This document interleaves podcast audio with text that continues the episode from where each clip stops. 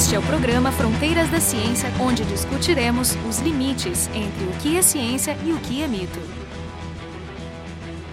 Nesse feriado de 15 de novembro, comemoramos no país a chamada Proclamação da República.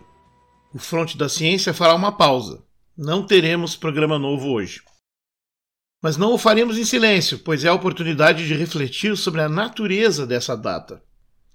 Há muitas leituras possíveis do significado da palavra república, mas é consensual que se refira ao sistema de governo onde o poder pertence ao povo, em oposição explícita à monarquia ou ao império, enfim, contra qualquer forma de tirania e autoritarismo. Isso está na Wikipédia, vocês podem conferir. Etimologicamente, a coisa fica bem mais clara. A palavra deriva do latim res publica, coisa pública. Essa acepção, a da gestão dos bens comuns, é a que deveria vigir, mas sabemos que não é sempre assim. Claramente não é o que vem acontecendo hoje em nossa pátria, ajoelhada e posta à venda.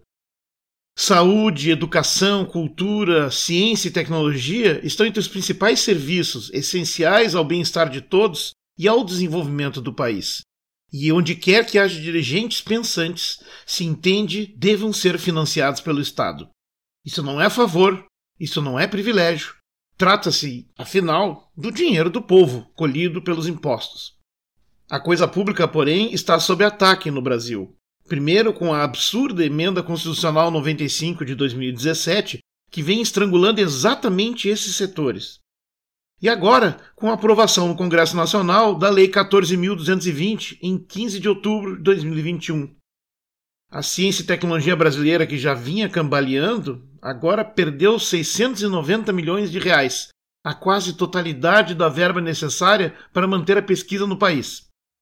Não sabemos se é uma jogada eleitoral ou publicitária, mas o fato é que essa situação ainda não foi revertida até esta data.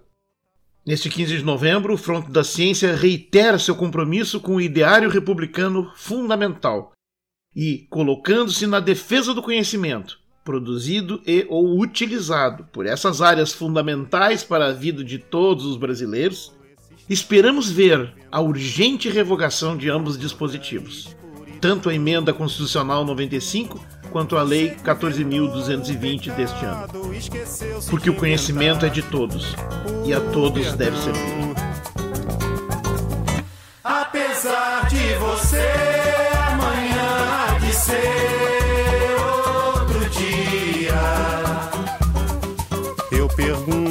você onde vai se esconder da enorme euforia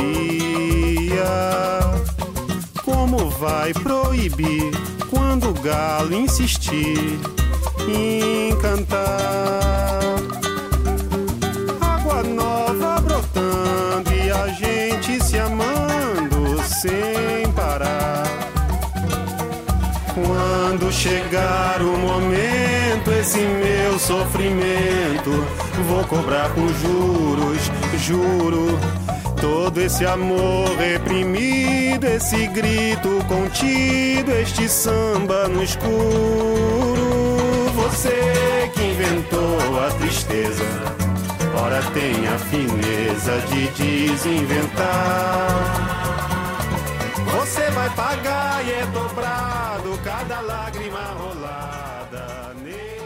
meu penar.